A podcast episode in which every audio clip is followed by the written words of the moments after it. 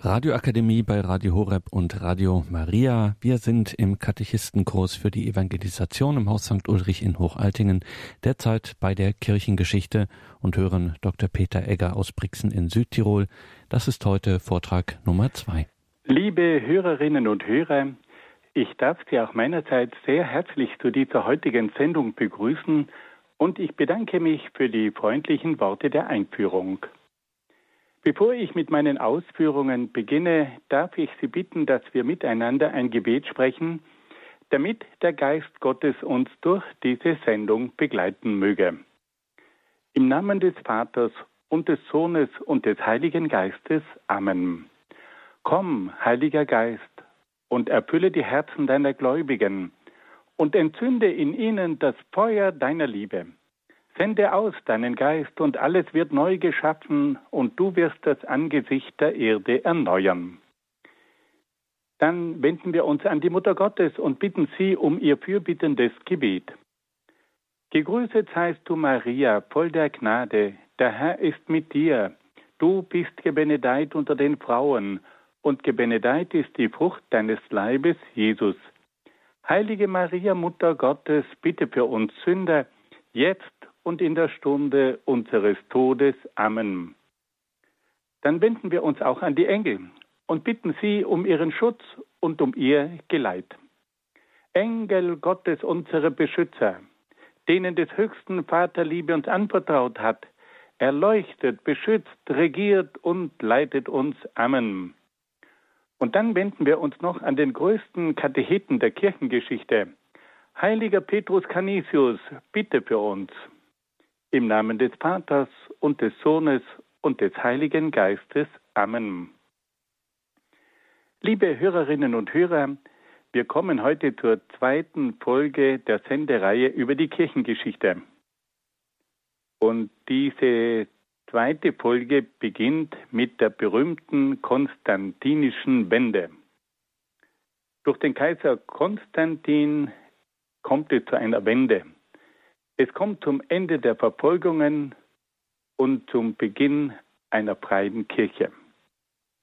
Nun wollen wir hören, wie sich diese konstantinische Wende angebahnt hat.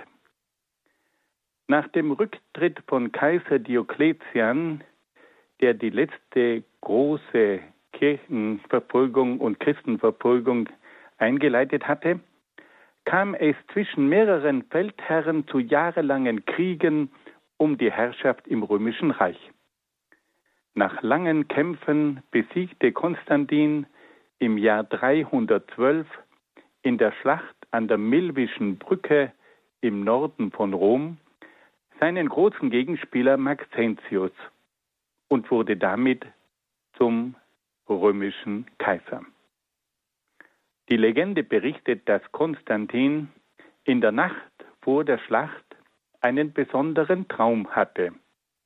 Er habe ein Kreuz gesehen, unter dem die Worte standen in hoc signo vinces. In diesem Zeichen wirst du siegen. Darauf habe Konstantin auf die Feldzeichen und auf die Schilder der Soldaten Kreuze anbringen lassen. Nach seinem Sieg über Maxentius erließ Kaiser Konstantin im Jahr 313 das berühmte Mailänder Edikt. Bei einem Edikt handelt es sich um ein, einen kaiserlichen Erlass, in dem der Kaiser ganz bestimmte Anordnungen für das ganze Reich herausgegeben hat. Das Mailänder Edikt war ein Erlass, der das, dem Christentum die Gleichberechtigung zuerkannte. Das Christentum wurde durch das Mailänder Edikt zur gleichberechtigten Religion. Und auf diese Art und Weise kam es auch zum Ende der jahrhundertelangen Verfolgungen. Das Mailänder Edikt war nicht nur eine religiöse, sondern auch eine politische Maßnahme von Kaiser Konstantin. Der Kaiser hatte die ethische Überlegenheit des Christentums gegenüber dem Heidentum erkannt und versuchte nun, den christlichen Glauben für die Stabilisierung des römischen Reiches einzusetzen. Das Mailänder Edikt führte nach einer jahrhundertelangen Verfolgung zur Freiheit der Christen und der Kirche. Gleichzeitig geriet die Kirche aber in eine gewisse Abhängigkeit vom Staat, die sich in den kommenden Jahrhunderten oft als nachteilig erweisen sollte. Die Kirche im Oströmischen Reich geriet zunehmend unter die Herrschaft der Kaiser. Die Kirche im Westen hingegen konnte sich gegenüber den Kaisern behaupten. Nachdem das Christentum durch das Mailänder Edikt seine Freiheit erlangt hatte, kam es sehr bald zu verschiedenen Glaubenskämpfen. Im vierten und fünften Jahrhundert entstanden verschiedene Heresien, also Irrlehren. Und so war es nun notwendig, auf verschiedenen Konzilien für eine Klärung der Glaubenswahrheiten zu sorgen. Ein Konzil ist eine Beratung von Bischöfen, die über verschiedene Glaubensfragen diskutieren und schließlich dann unter Anrufung des Heiligen Geistes die rechte Lehre festlegen. Und so kam es nun in dieser Zeit des vierten und fünften Jahrhunderts zu vier ganz großen Konzilien. Das erste war das berühmte Konzil von Nicäa, das im Jahr 325 stattfand. Bei diesem Konzil ging es um die Irrlehre des Arius, der die Gottheit Jesu Christi in Frage stellte. Diese Irrlehre stellte natürlich die zentrale Lehre des Christentums in Frage. Das Konzil von Nicäa erklärte die göttliche Wesensgleichheit von Jesus Christus mit Gott Vater. Dieses Dogma, dieser Glaubenssatz wurde dann vor allem vom heiligen Bischof Athanasius verteidigt. Dann kam es zum zweiten Konzil, zum Konzil von Konstantinopel, welches im Jahr 381 stattfand. Beim Konzil von Konstantinopel ging es um die Irrlehre des Mazedonius, der die Gottheit des Heiligen Geistes in Frage stellte. Diese Irrlehre erklärte, dass der Heilige Geist nur ein Geschöpf des Sohnes sei. Der Heilige Geist sei zudem nicht Herr, sondern nur Diener. Das Konzil von Konstantinopel erklärte und bekräftigte aber nachdrücklich die Gottheit des Heiligen Geistes. Dann kam es zu einem Konzil, das in Ephesus stattfand. Und bei diesem Konzil von Ephesus im Jahr 431 ging es um die Irrlehre des Nestorius, der Maria nicht als Gottesgebärerin anerkennen wollte. Diese Irrlehre stellte die Tatsache in Frage, dass Maria in Jesus den Sohn Gottes geboren hatte und damit zur Gottesgebärerin geworden war. Das Konzil erklärte und bekräftigte, dass Maria die Gottesgebärerin sei. Und schließlich kam es im Jahr 451 zum Konzil von Chalcedon. Und bei diesem Konzil ging es um die Irrlehre des sogenannten Monophysitismus, der Jesus nur die göttliche Natur zuerkannte. Und auf diese Art und Weise stellte diese Irrlehre die menschliche Natur Jesu Christi in Frage. Das Konzil erklärte und bekräftigte, dass Jesus zwei Naturen besitzt, nämlich eine göttliche und eine menschliche Natur, die in der Person Jesu ihre Einheit finden. Diese großen Konzilien führten auch zum sogenannten großen Glaubensbekenntnis, das die Grundwahrheiten des Christentums klar definiert und gegen die Irrlehren absichert. Dieses Glaubensbekenntnis wurde vor allem beim Konzil von Nicäa und beim Konzil von Konstantinopel formuliert. Und deswegen hat dieses Glaubensbekenntnis heute noch den etwas komplizierten Namen das sogenannte nizänisch-konstantinopolitanische Glaubensbekenntnis. Fassen wir das noch einmal ganz kurz zusammen. Wir haben gehört, dass es nach den großen Christenverfolgungen durch Kaiser Konstantin zur sogenannten konstantinischen Wende gekommen ist. Der Kaiser Konstantin hatte in der Schlacht an der Milbischen Brücke im Jahr 312 seinen großen Gegenspieler Maxentius besiegt. Er hatte der Legende nach vorher einen Traum und in diesem Traum sah er ein Kreuz und unter diesem Kreuz standen die Worte in hoc signo vinces, in diesem Zeichen wirst du siegen. Konstantin gewann die Schlacht und dann kam es zum sogenannten Mailänder Edikt. Dieses Mailänder Edikt war ein kaiserlicher Erlass, der anordnete, dass das Christentum eine gleichberechtigte Religion sein sollte, wie alle anderen Religionen im römischen Reich. Und auf diese Art und Weise kam nun das Christentum zu seiner Freiheit. Wir haben auch darauf hingewiesen, dass das Mailänder Edikt auch einen politischen Hintergrund hatte. Kaiser Konstantin hat erkannt, dass das Christentum gegenüber dem Heidentum vor allem in moralischer Hinsicht eine überlegene Religion war. Und so wollte er nun das Christentum auch einsetzen, um das römische Reich wieder zu festigen und zu stabilisieren. Dann haben wir auch gehört, dass es nach der konstantinischen Wende sehr bald zu verschiedenen Glaubenskämpfen gekommen ist. Es entstanden verschiedene Irrlehren und da bedurfte es nun der Klärung.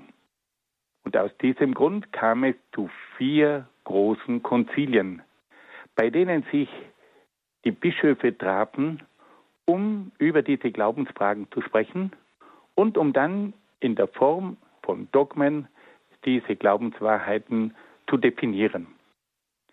Da gab es erstens das Konzil von Nicäa, bei dem es um die Gottheit Jesu Christi ging. Dann gab es zweitens das Konzil von Konstantinopel, bei dem es um die Gottheit des Heiligen Geistes ging. Dann folgte als drittes das Konzil von Ephesus, in der Maria zur Gottesgebärerin erklärt wurde.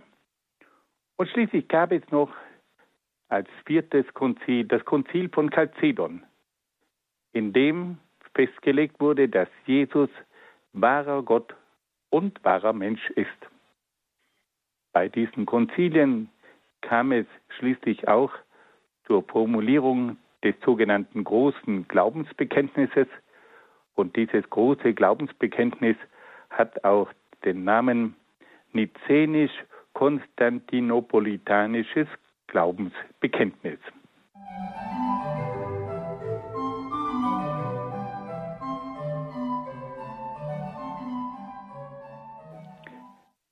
Liebe Hörerinnen und Hörer, wir kommen nun zu einem zweiten Teil in dieser Sendung, in dem es um die Zeit der Völkerwanderung geht. Was hat sich in dieser schwierigen Zeit der Völkerwanderung getan? Ab dem vierten Jahrhundert wurde das römische Reich von den Einfällen verschiedener Völker heimgesucht. Im Jahr 410 eroberten die Westgoten unter König Alarich die Stadt Rom. 452 war der Hunnenkönig Attila auf dem Marsch nach Rom.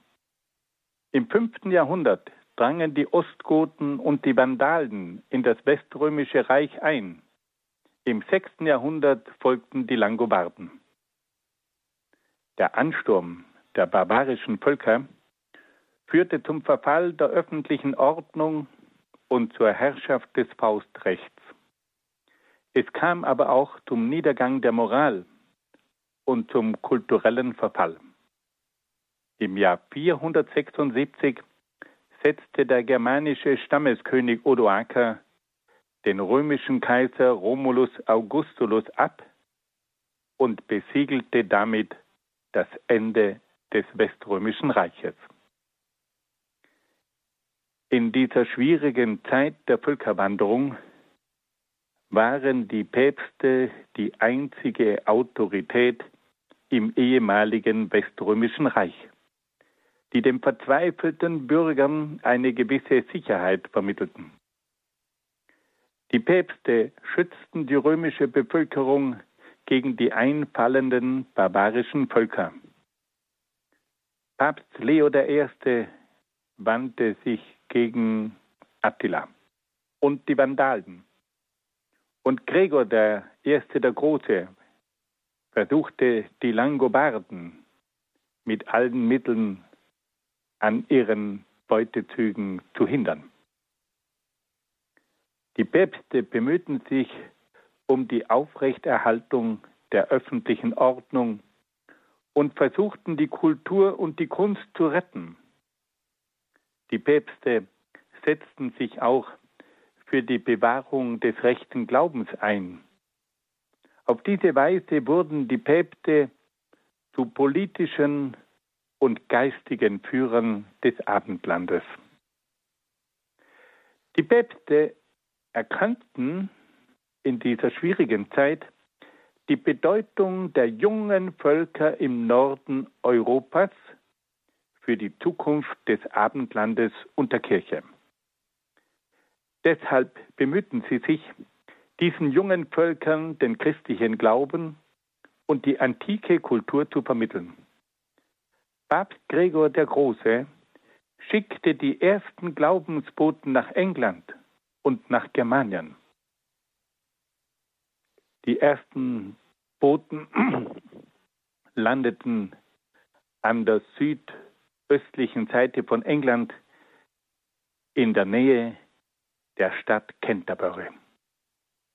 Dort fassten diese Missionare zum ersten Mal Fuß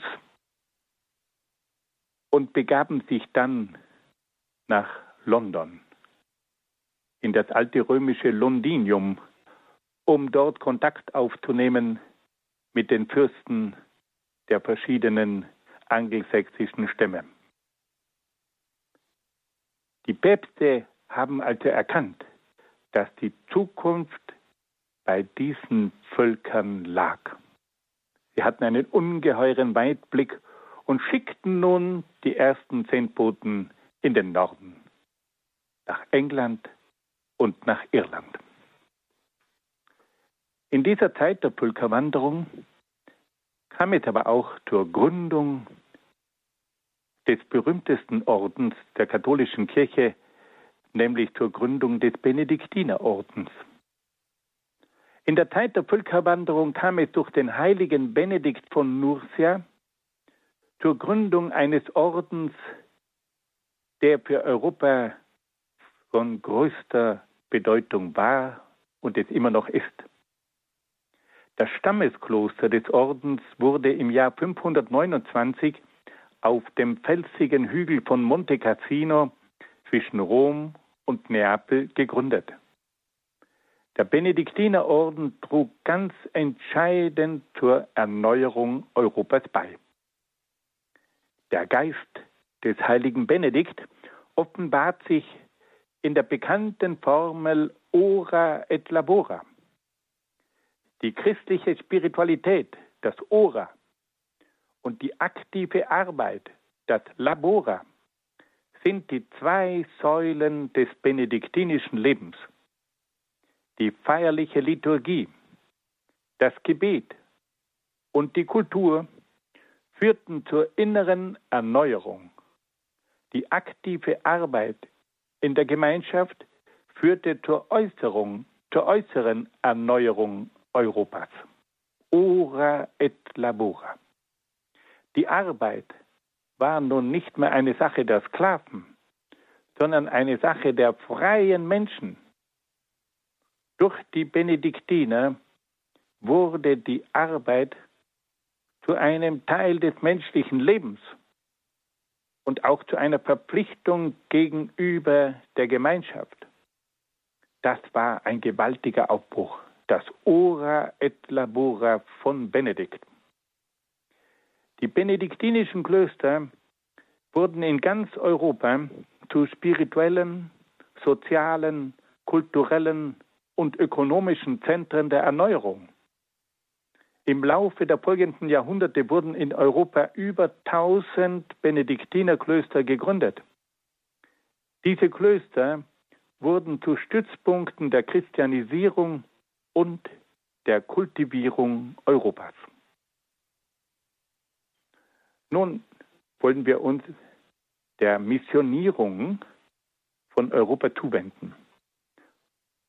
In dieser Zeit der Völkerwanderung kam es zur Missionierung von Irland, von England und von Germanien. Wir haben schon gehört, wie Papst Gregor der Große die ersten Glaubensboten nach England geschickt hat. Diese Missionierung Englands und Irlands, die durch diesen großen Papst eingeleitet wurde, machte rasche Fortschritte. Der große Apostel Irlands war der heilige Patrick. Und bald zogen aus Irland große Missionäre auf das europäische Festland. Der heilige Kolumban zog nach Germanien und Italien. Der heilige Gallus kam in die heutige Schweiz. Und noch heute erinnert die Stadt St. Gallen an diesen großen Heiligen. Auch aus England kamen viele Missionäre auf das europäische Festland.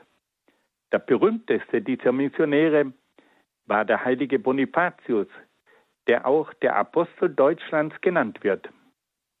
Bonifatius wirkte in verschiedenen Gegenden Germaniens.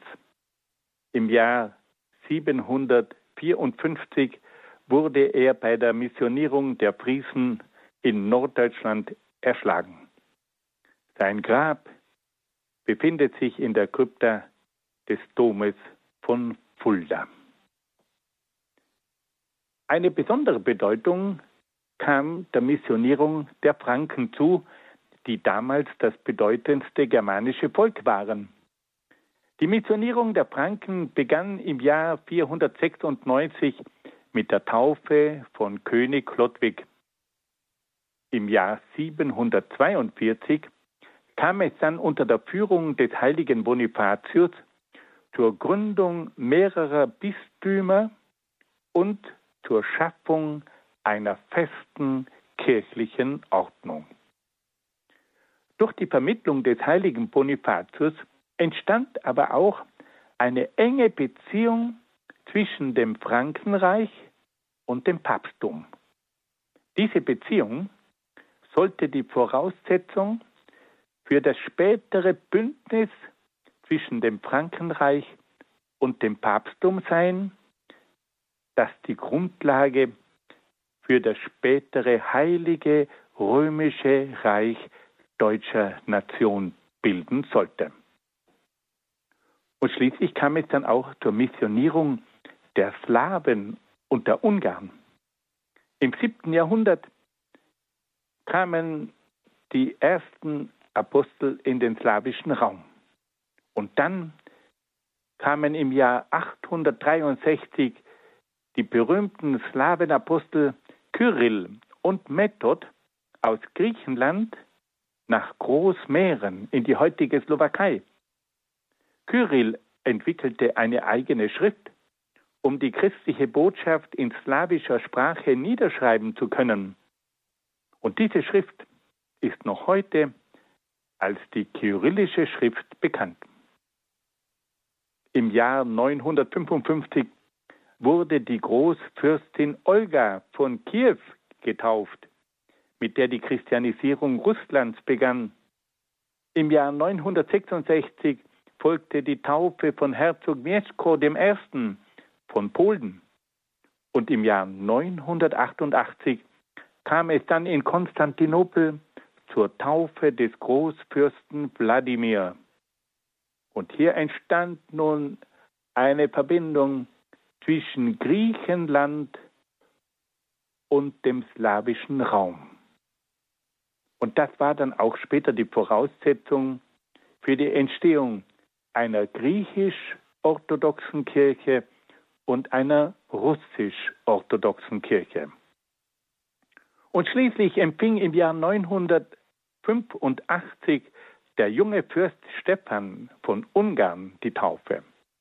Nach seiner Thronbesteigung bemühte er sich um die Christianisierung seines Landes. Durch die Christianisierung kam es zur Integration der Ungarn in das Abendland. An König Stephan erinnert heute noch die Stephanskrone, die im Nationalmuseum von Budapest zu sehen ist. Nun wollen wir das noch einmal ganz kurz zusammenfassen. Wir haben jetzt gehört von der turbulenten Zeit der Völkerwanderung. In dieser Zeit sind verschiedene Völker in das Weströmische Reich eingefallen. Die Westgoten, die Hunnen, die Ostgoten, die Vandalen, die Langobarden. Und schließlich kam es zum Ende des Weströmischen Reiches. In dieser Zeit übernahm das Papsttum eine führende Rolle. Die Päpste versuchten, die römische Bevölkerung gegen die barbarischen Völker zu schützen. Sie wurden zu politischen und geistlichen Führern des Abendlandes. Aber sie erkannten auch schon die Bedeutung dieser jungen Völker und schickten die ersten Missionare nach Norden. Dann gab es in dieser Zeit auch die Gründung des Benediktinerordens durch den heiligen Benedikt von Nursia. Das erste Kloster entstand im Jahr 529 in Monte Cassino. Und die berühmte Kurzformel des benediktinischen Ordens lautet Ora et Labora. Geistliche Erneuerung und aktive Arbeit. Das war der entscheidende Beitrag für die Erneuerung Europas. Dann sprachen wir von der Missionierung verschiedener Länder. Es kam zur Missionierung von Irland, England und Germanien. In Irland wirkte der heilige Patrick. Aus Irland kamen der heilige Kolumban und der heilige Gallus. Und aus England kam dann Bonifatius nach Deutschland. Dann kam es zur Missionierung des Frankenreiches durch die Taufe von König Chlodwig. Dann kam es zur Missionierung der Slawen und Ungarn. Die Slawenapostel Kyrill und Method aus Griechenland wirkten in der Slowakei. Dann kam es zur Missionierung der Russen und Polen. Und vor allem die Taufe von Fürst Wladimir war ganz entscheidend, um dieses große Land zu missionieren. Und zum Schluss hörten wir noch von der Missionierung in Ungarn, deren Beginn die Taufe von König Stephan gewesen war.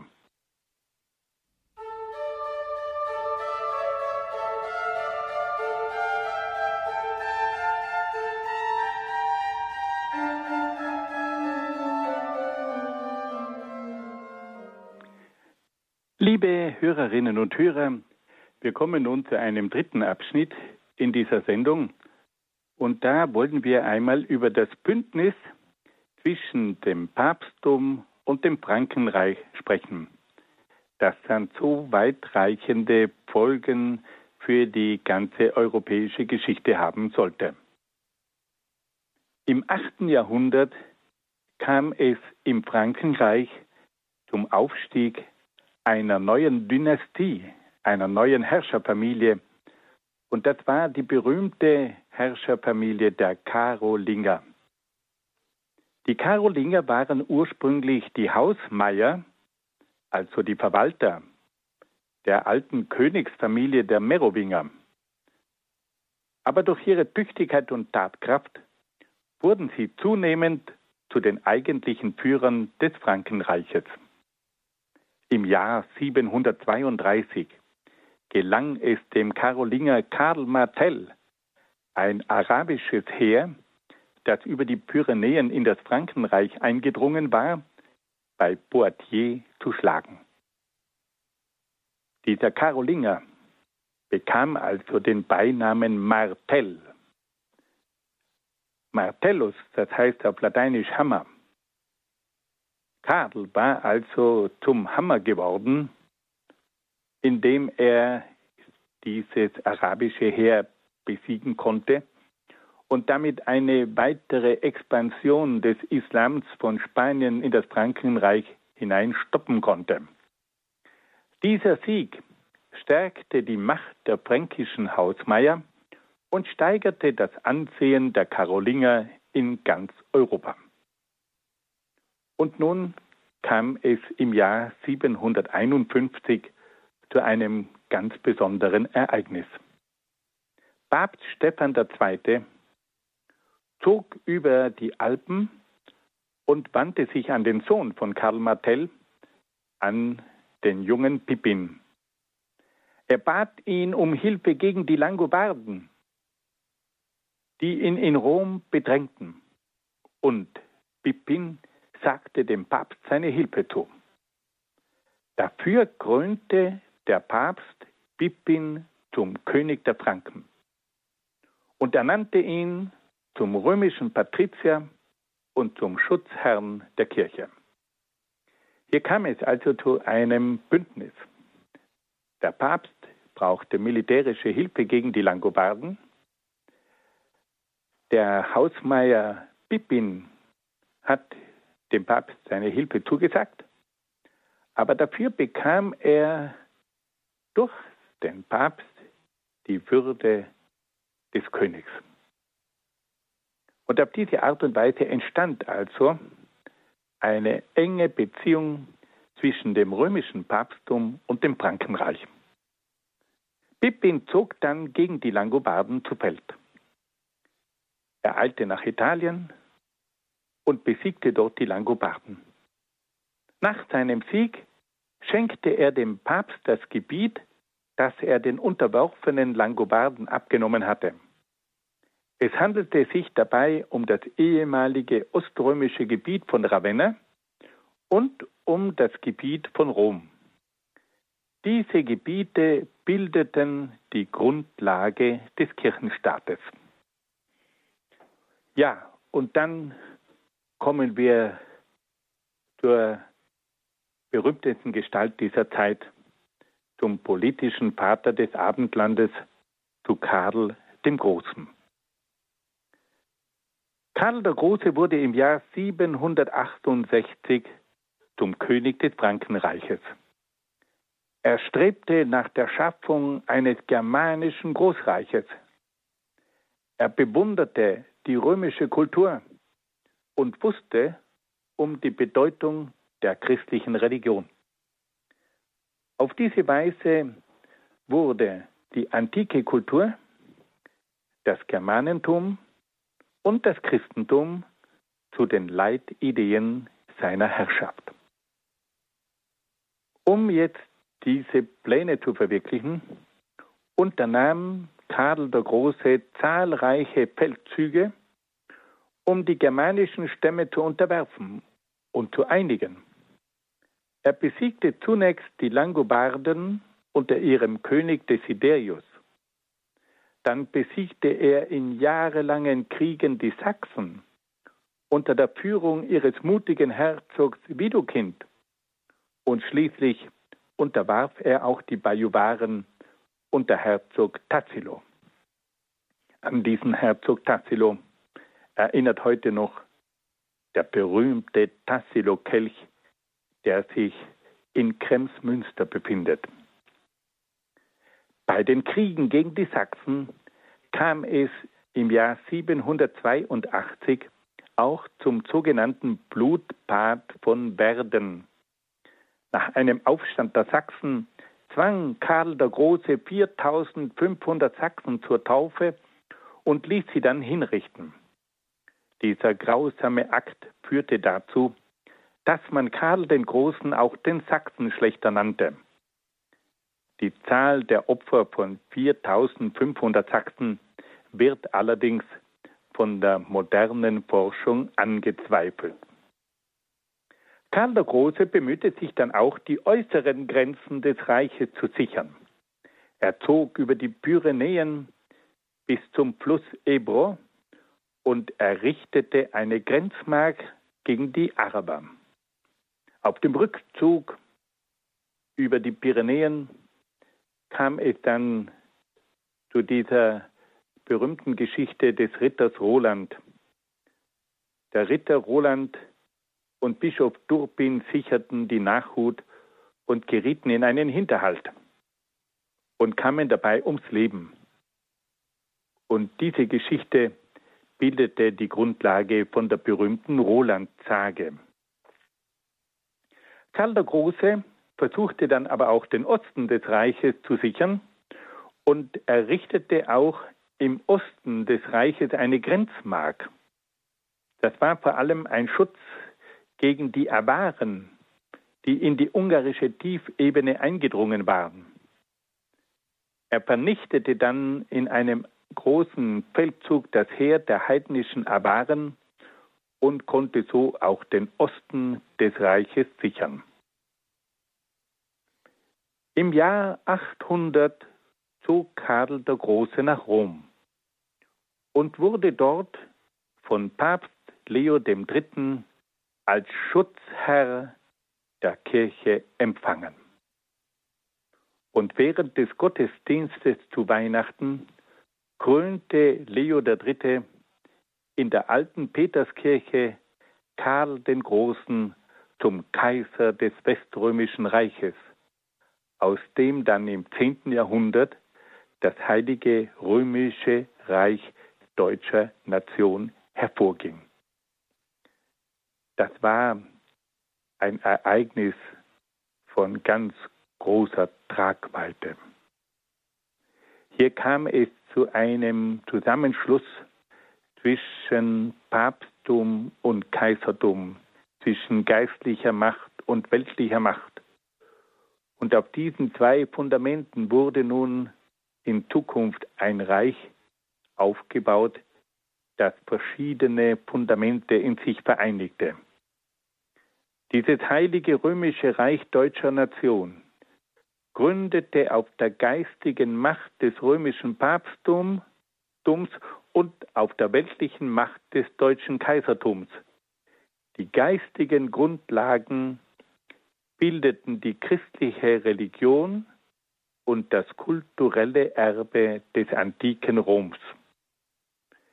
Dieses Reich war ein übernationales Reich und vereinigte verschiedene Völker Europas.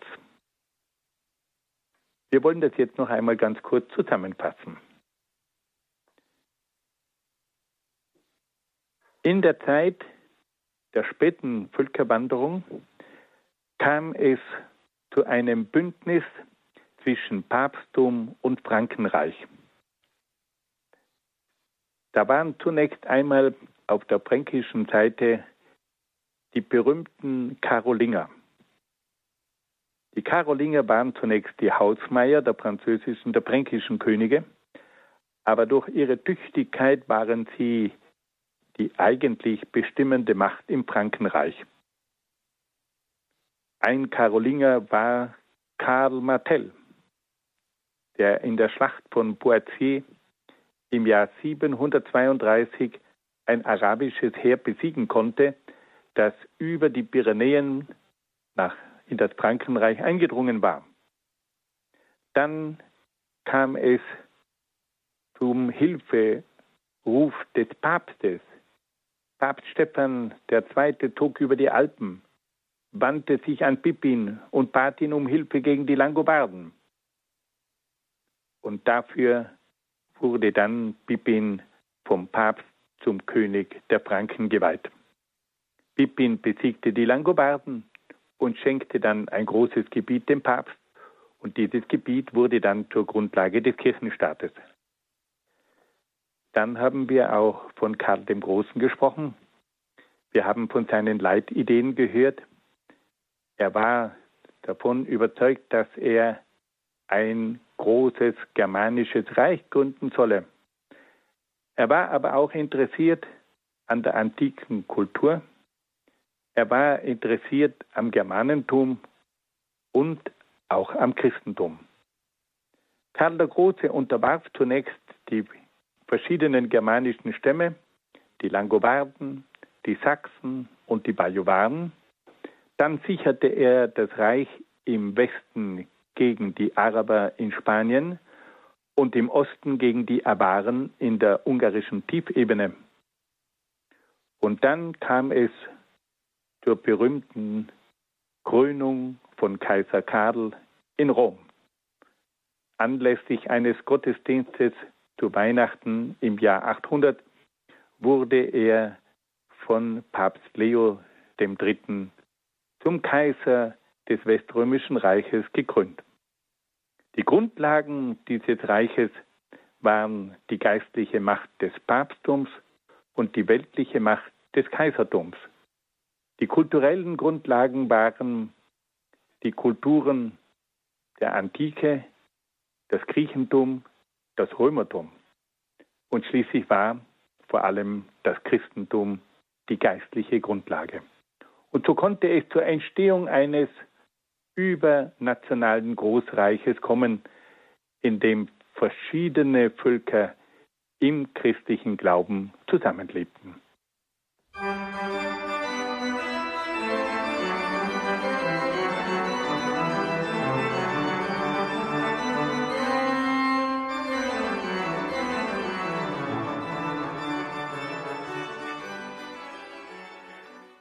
Liebe Hörerinnen und Hörer, im vierten Teil dieser Sendung wollen wir uns nun der Reichskirchenpolitik und der Reform von Cluny zuwenden.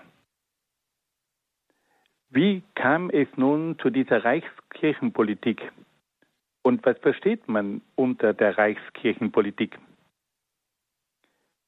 In der Zeit der sächsischen Kaiser im 10. Jahrhundert herrschte der bekannte Kaiser Otto der Große.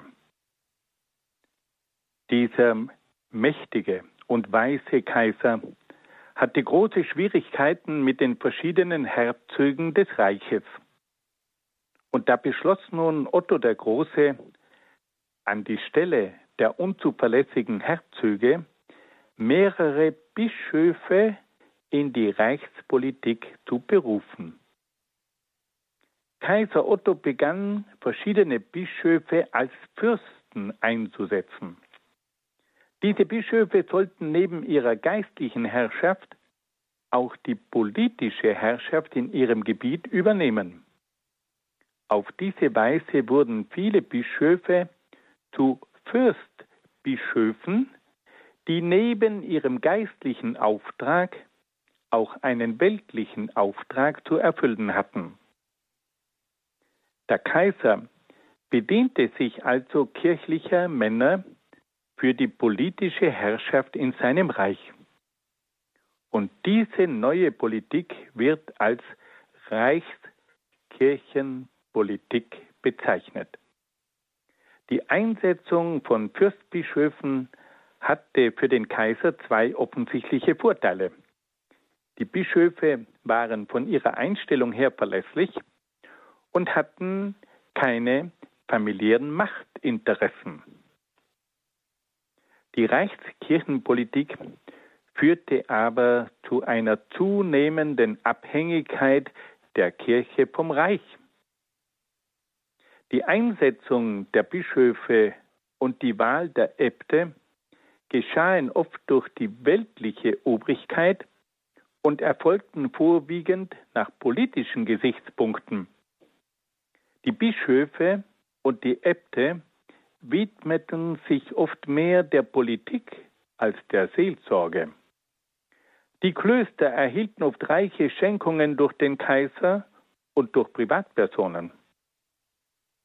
Und so kam es nun, dass diese zunehmende Politisierung der Kirche und diese vielen Schenkungen zu einem Niedergang der Kirche führte. Es kam auch zu einer Missachtung der mönchischen Armut. In vielen Klöstern bewirkte der Wohlstand auch einen Rückgang der klösterlichen Zucht. Auf diese Weise kam es in vielen Abteien zu einer fortschreitenden Säkularisierung, also zu einer Verweltlichung. Die Folge dieser Fehlentwicklungen war ein zunehmender Niedergang der Kirche. Aber nun kam es zu einer großen Gegenbewegung, die unter dem Namen Reform von Cluny in die Kirchengeschichte eingegangen ist. Im Jahr 910 wurde in Südburgund das Kloster Cluny gegründet. Dieses Kloster im Süden von Frankreich war direkt dem Papst unterstellt und war somit von der weltlichen Macht unabhängig. Diese Unabhängigkeit ermöglichte die Rückbesinnung auf die geistliche Sendung des Klosters. Im Kloster von Cluny wurde die ursprüngliche Klosterzucht, also die Klosterdisziplin, wiederhergestellt. Unter der weisen Führung des Abtes Odilo von Cluny kam es zur Überwindung der Säkularisierung, also der Verweltlichung. In der Folge wurden dem Kloster Cluny etwa 1000 Klöster in ganz Europa unterstellt, in denen diese Reform durchgeführt wurde. Cluny hatte in seiner Blütezeit selbst etwa 1000 Mönche und nun entschlossen sich 1000 Klöster in ganz Europa, diesem Vorbild von Cluny zu folgen. Zunächst war die cluniazensische Reform eine rein religiöse Bewegung. Als diese Reform aber die völlige Unabhängigkeit der Klöster und der Kirche von der weltlichen Macht anstrebte, um die schädlichen Einflüsse der weltlichen Herren auszuschalten, stellte sie mit ihren Forderungen die gesamte Reichskirchenpolitik in Frage. Es kam also hier zu einem Konflikt zwischen der Reichskirchenpolitik auf der einen Seite und der Reform von Cluny auf der anderen Seite. Die cluniazensische Reform stellte aber auch das Wirtschaftssystem des Eigenkirchenwesens in Frage. Nach germanischem Recht konnte der weltliche Herr von den Klöstern auf seinem Gebiet auch Abgaben verlangen. Durch die Unabhängigkeit der Klöster brauchten diese nun keine Abgaben mehr zu bezahlen und stellten so das Wirtschaftssystem in Frage. Die cluniazensische Reform stellte mit ihrem Streben nach der Unabhängigkeit der Kirche und der Klöster gegenüber dem Kaiser und den Landesherren die Reichskirchenpolitik und das Wirtschaftssystem des Eigenkirchenwesens in Frage. Es war daher vorauszusehen, dass es aufgrund der cluniazensischen Reform zu einem Konflikt zwischen dem Kaiser und der Kirche kommen würde. Und dieser Konflikt war dann ein gewaltiger Konflikt. Das war nämlich der berühmte Investiturstreit. Und bei diesem Investiturstreit ging es darum, wer nun eigentlich für die Ernennung und Einsetzung der Bischöfe zuständig war.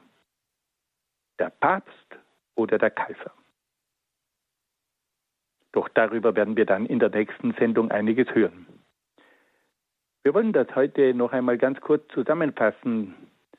Wir haben jetzt gehört von der Reichskirchenpolitik, die durch Kaiser Otto I. eingeführt wurde. Der Kaiser hatte Schwierigkeiten mit den Herzögen und berief deswegen verschiedene Bischöfe in die Politik. Und auf diese Art und Weise wurden nun diese Bischöfe zu Fürstbischöfen und mussten der Politik des Kaisers dienen. Für den Kaiser war das ein großer Vorteil, weil er es mit zuverlässigen Männern zu tun hatte, die keine familiären Machtinteressen hatten.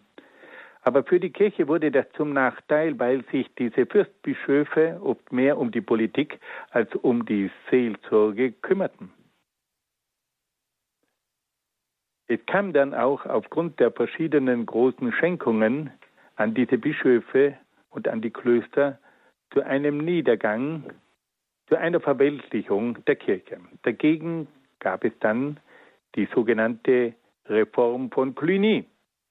Cluny war ein Kloster in Burgund in Südfrankreich. Und dort, in diesem Kloster, mit tausend Mönchen, kam es zu einer inneren Erneuerung, aber auch zu einer Unabhängigkeit gegenüber den weltlichen Machthabern. Und diese Reform von Cluny erfasste dann an die tausend Klöster in ganz Europa. Und auf diese Art und Weise entstanden immer mehr unabhängige Zentren, unabhängige Abteien. Und es kam allmählich zu Spannungen zwischen diesen unabhängigen Klöstern und der Reichskirchenpolitik. Und das sollte dann zu einem großen Konflikt führen, nämlich zum sogenannten Investiturstreit zwischen Papst und Kaiser, bei dem es um die Ernennung und die Einkleidung der Bischöfe ging. War das eine Angelegenheit des Papstes oder eine Angelegenheit des Kaisers? Zum Schluss wollen wir noch einmal ganz kurz einen Gesamtüberblick über diese Sendung geben. Wir haben zunächst von der konstantinischen Wende gesprochen. Kaiser Konstantin kommt an die Macht. Er erlässt das Mailänder Edikt, das den Christen die Freiheit gibt. Dann haben wir von vier großen Konzilien gesprochen, bei denen es um die Klärung der Glaubenswahrheiten ging. Das Konzil von Nicäa, bei dem es um die Gottheit Christi ging. Das Konzil von Konstantinopel, bei dem es um die Gottheit des Heiligen Geistes ging. Das Konzil von Ephesus, bei dem es um Maria als die Gottesgebärerin ging. Und schließlich das Konzil von Chalcedon, bei dem man über die zwei Naturen von Jesus diskutierte und zum Schluss erklärte, dass Jesus eine göttliche und eine menschliche Natur hat. Dann sprachen wir über die Zeit der Völkerwanderung, über das Ende des Weströmischen Reiches im Jahr 476, über die Bedeutung des Papsttums, über die Bedeutung des Mönchtums, über die Gründung des Benediktinerordens. Und auch über den Beginn der Missionierung in England und Irland. Und dann sprachen wir über die Missionierung verschiedener Länder in Europa, über die Missionierung von Irland durch den heiligen Patrick, über die Missionierung der Angelsachsen. Und wir hörten, dass von dort dann große Missionäre nach Europa kamen. Der heilige Kolumban, der heilige Gallus und vor allem der heilige Bonifatius, der Apostel Deutschlands. Wir hörten dann aber auch von der Missionierung der Franken, von der Missionierung der Slawen und von der Missionierung der Ungarn. Dann sprachen wir auch über das Bündnis zwischen dem Papsttum und den Karolingern. Wir hörten, dass sich Papst Stephan II. an Pippin wandte und ihn um Hilfe bat gegen die Langobarden. Und dafür wurde er dann wurde Pippin von Papst Stephan zum König der Franken gesalbt. Pippin besiegte die Langobarden, schenkte dem Papst ein großes Gebiet in Italien und das war der Beginn des Kirchenstaates. Und dann kommt Karl der Große, der politische Vater des Abendlandes. Und er kommt dann nach der Unterwerfung der verschiedenen germanischen Stämme nach Rom und wird dort zu Weihnachten 800 von Papst Leo III. zum Kaiser gekrönt. Dann haben wir auch noch über die Reichskirchenpolitik gesprochen. Otto der Große nimmt verschiedene Bischöfe in die Politik herein und ernennt sie zu Fürstbischöfen. Aber gegen diese Reichskirchenpolitik entwickelt sich dann eine Bewegung, die unter dem Namen die Reform von Cluny in die Kirchengeschichte eingegangen ist. In Cluny in Südfrankreich kommt es zu einer großen Erneuerung. Es kommt zur inneren Erneuerung und es kommt zur Unabhängigkeit dieses Klosters. Und dieses Modell wird von vielen anderen Klöstern übernommen und führt zu einer zunehmenden Unabhängigkeit der Kirche gegenüber der weltlichen Macht. Und hier ein großer Konflikt ab, der dann im Investiturstreit zum Ausbruch kommen sollte. Liebe Hörerinnen und Hörer, Sie sehen, diese Kirchengeschichte ist unheimlich bewegt. Und es ist wirklich interessant, da einmal etwas näher hineinzuschauen, weil einem viele Dinge durch diese Kirchengeschichte besser bewusst werden. Ich danke Ihnen ganz herzlich, dass Sie sich die Zeit genommen haben, diesen Ausführungen zu folgen. Ich wünsche Ihnen noch einen schönen Abend und Gottes besonderen Segen. Das war Vortrag Nummer zwei der Einheit Kirchengeschichte im Rahmen des Katechistenkurses für die Evangelisation im Haus St. Ulrich in Hochaltingen. Wir hörten Dr. Peter Egger aus Brixen in Südtirol. Diesen Vortrag kann man nachhören auf einer CD bestellbar bei unserem Radio Horeb CD-Dienst unter der deutschen Telefonnummer 08328 921 120 telefonisch erreichbar. Auf horeb.org gibt es dann morgen im Laufe des Tages diese Sendung auch in unserem Podcast- und Downloadbereich horeb.org.